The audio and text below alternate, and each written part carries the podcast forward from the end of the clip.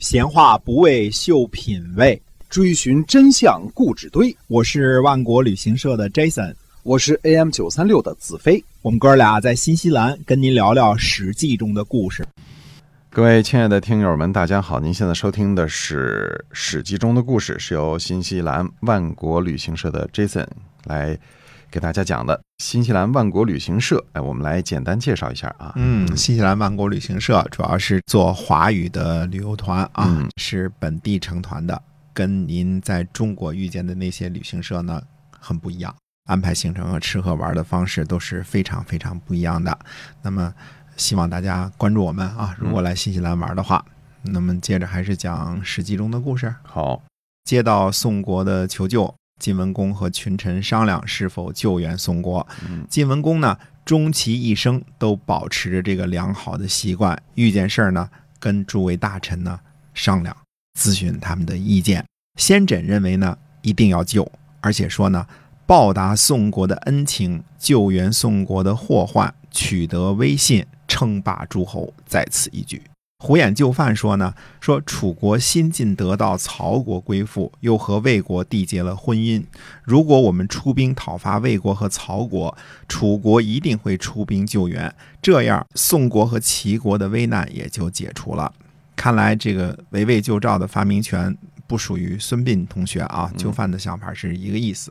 从就范的发言呢，我们就知道，不但曹国归附了楚国，魏国呢还和楚国结成了儿女亲家。如果我们用颜色标注一下的话呢，晋国我们说用蓝色，齐国呢我们给个白色，秦国呢用绿色，宋国呢用黄色，楚国呢用红色。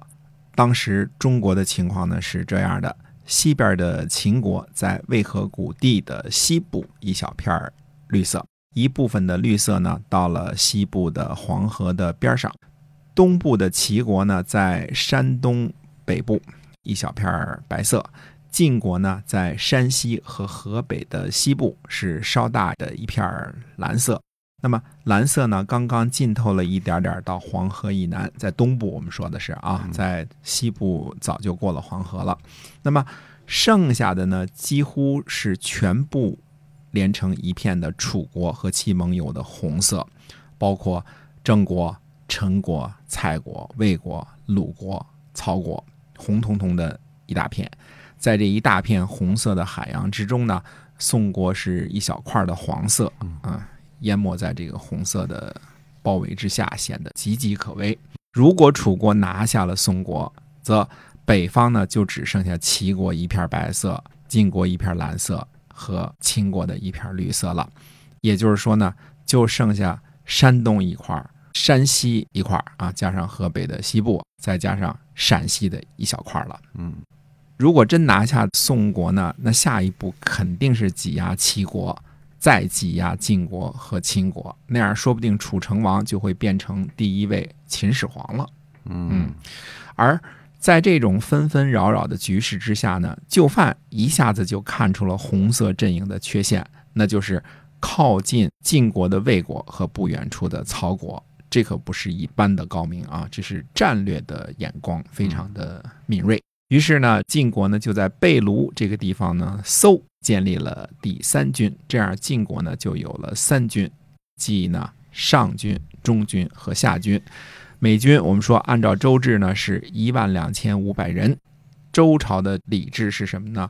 只有大的诸侯才能够建立三军啊。所谓的搜啊，说这个搜呢本来是一个打猎的专用语，一共有春搜、夏苗、秋显、冬狩。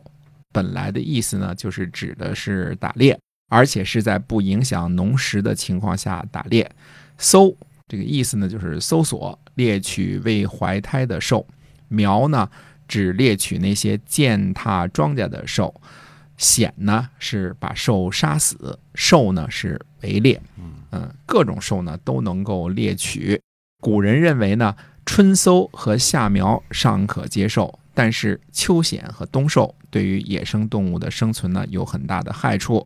春搜、秋显以及后来的清代的木兰秋显都是指的打猎啊，这个词儿用的都是一样的。打猎呢，也是检阅军队、操练士兵的最好时机。在寻找元帅的时候呢，赵崔推荐了西湖，说他呢乐礼乐而敦诗书。元帅，这是我们应该是在史书当中第一次看见元帅这个名词儿啊。嗯这个元就是最大的元帅呢，是晋国的中军将兼正卿。晋国的三军呢，各置将和佐，佐就是副将。三军呢，总共六个人，就是所谓的晋国六卿。中军将呢是细胡、细真为副将。胡衍就范呢，本来是被任命为上军将，他让给了他的哥哥胡毛，自己做了副将。